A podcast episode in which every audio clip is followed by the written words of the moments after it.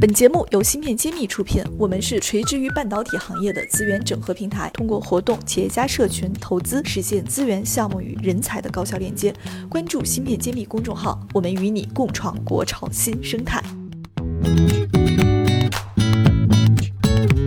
欢迎谢院长做客芯片揭秘录音棚。我们今天呢，来讲一个上海政府颁发的一条鼓励政策。是说，上海鼓励我们芯片公司使用本土知识产权的 RISC-V 内核文件来进行一些研发。那么，上海呢，也是把这个作为呃政府扶持对象的第一家、第一个政府、第一个作为这个扶持对象的一个城市。嗯，所以我们想请谢老师先来给我们科普一下什么是这个 Risk Five，然后它又代表着什么一个技术方向吗？好的，呃，Risk Five 呢是呃就是一个新的一个架构，呃，计算机架构。那么一般的架构里面呢，在我们比较通常最熟悉的有两个，一个是呢 Intel 所谓的 Intel x86，主要是用在这个电那个是个人电脑，还有一个是 ARM 架构，主要用在手机和移动通讯。那么这个新的 RISC-V 的架构呢，和前面两个架构。比呢，它是有它的优越性的，它是一个开源的，就是谁都可以用，免费用，免费下载，所以这样子一个一个一个架构，所以很多人认为是未来，它有很多的优越性，希望在未来无论在手机还是那个电脑，甚至在物联网方面能够有更多的应用。那么我们都知道，呃，叉八六从开始到现在，经过几十年的努力啊。才到今天这样一个垄断的地位，那么 ARM 也经过了差不多二十年的努力，也到今天一个手机的。那另外还有非开源的，比如说苹果的 iOS 这样一个架构，呃，这个在上面呢都有都有，但是实际上都有呃它存在的原因。那我们希望未来这个新的架构能够和 ARM 和 Impel 的 x 八六。哦，能够形成一个三足鼎立的这样的一个一个《三国演义》的状况，但能不能做到这一点，是看市场客户的接受程度。所以我认为这是一个呃很好的机会，但是未来发展还是要看市场的接受程度的。也就是说，历史上享有这个做自己架构的公司应该也很多，是吗？是的，实际上我们国产的一些架构，比如说呃，深威。那啊，或者是我们呃龙芯都有架构在后面。像龙芯的架构是基于 MIPS 啊这样子一个啊架构，而呃神威呢是它基于 Alpha 架构，Alpha 也是很有名的架构。那么神威又在 Alpha 架构上面又做了很多的改进，基本上呃神威架构和 Alpha 架构已经呃百分之九十都不一样。所以这里面所有这些架构都有它的优点，但也有它的局限性。那么哪一个架构会胜出呢？啊，大家最近都比较看好 RISC-V，原因就是它是一个开源，你不需要付费，也不是属于某一个公司，那么大家公平竞争，这样可以做大。这历史上所有做开源的都有机会，所有做封闭的呢，你的机会就啊比较比较比较小。那您的意思是不是说，如果 RISC-V 成呃 RISC-V 成为我们的一个主流的架构，那我们在使用它的时候就不会像 ARM 一样要支付比较高额的授权费啊？这种事情是不是就可以避免掉了？现在的看来是这样子的。那么，所以这是造福人类的。你用越是免费，用的人越多，你这那个市场上发展的更快。这是有一点像互联网思维了。互联网思维就是基本上。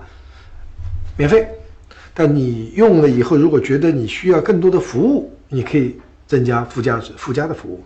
嗯啊，标准化的服务都是免费使用的，这个是比较啊适合这个互联网时代的这个发展趋势。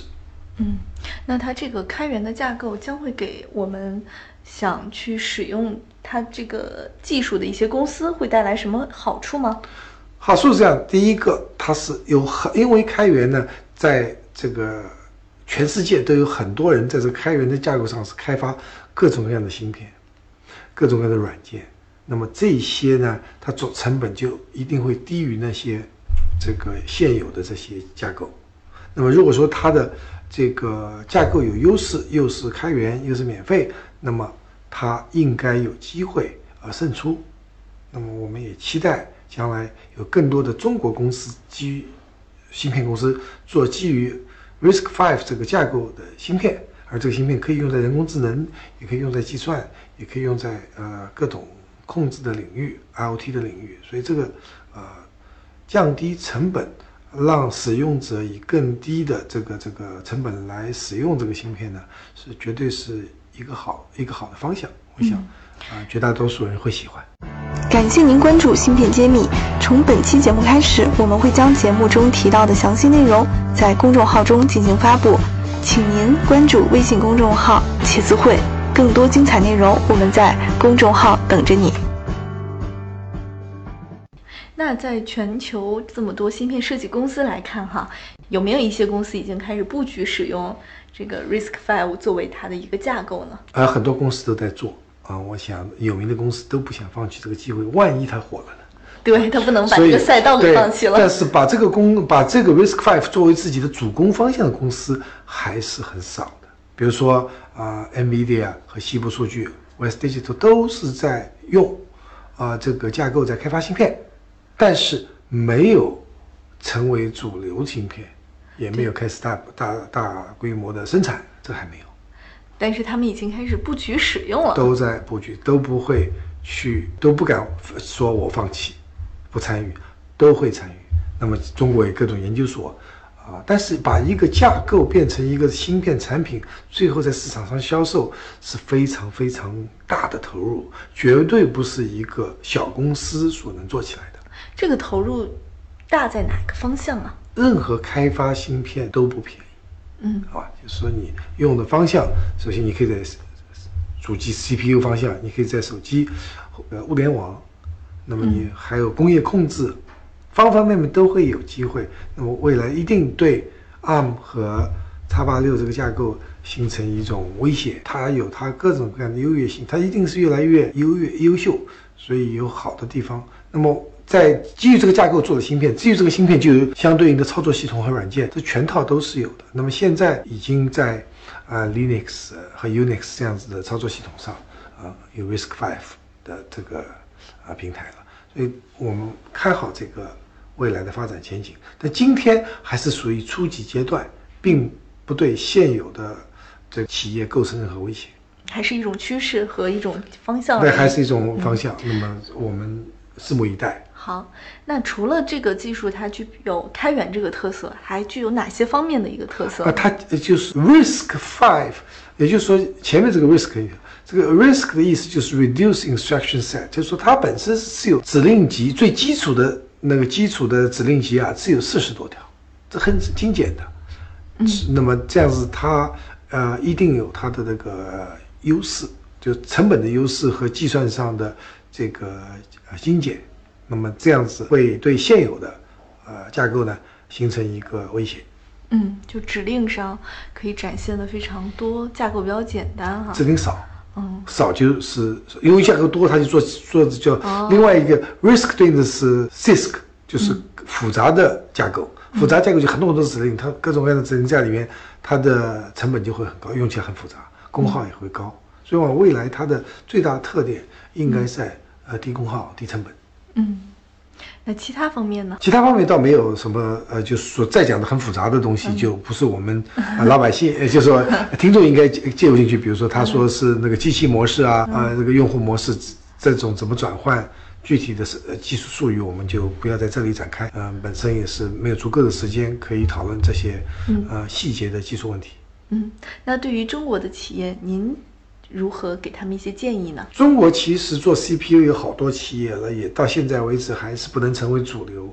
那么这里面很大的一个问题是用户没有接受新的，嗯，所以说你在要培养用户方面要花大力气。那怎么做呢？我建议到大学要让让让大学生、研究生免费在这个架构上做各种各样的开发，让他们习惯用这个。那往往。很多人最后毕业，大学毕业走上社会，都喜欢用大学毕业当时给他做的系统。那呃，当时我就记得有一些呃人就喜欢用的是摩托罗拉的系统，那就毕业以后他的工作就往这方面发展。嗯呃那么有些人喜欢用的是 in 呃那个 Intel 的系统，他就往 Intel 发展。所以说要从娃娃抓起，你让他在大学期间用惯这样子一个架构的呃环境的话，他毕业以后，要么他自己创业，要么加入公司，他会有延续性。人就是有一个先入为主，学习期间就学习期间就把开使用习惯给洗脑吧，对吧？一定要从为什么要从娃娃抓起，从少年青少年抓起，就是要洗脑。因为这个东西是好东西，你再讲给这些人已经一辈子用 Intel 这个叉八六的，一辈子用 ARM 架构的人，他很难去改变。但是大学生他是没有条条框框的，他是一张白纸，一旦给他跟他讲了 ARM 架构、x 八六架构、RISC 架构的区别，他一看这是好的，那鼓励他去用。我们的希望是在未来的就是有点类似于这个财务里边的术语，叫没有沉没成本。对对对对，这个一定要去呃，从越年轻的那个，今天我们说有一些青少年愿意进入集新集成内容芯片产业，太好了，他们就去应该去学习和研发呃啊 RISC V 架构里面的芯片和那相对应的这个操作系统和软件。用新的技术来开辟新的篇章。对的。感谢大家收听《新事揭秘》，更多精彩内容请关注《新事一书》。我是谢志峰，我在新事揭秘等着你。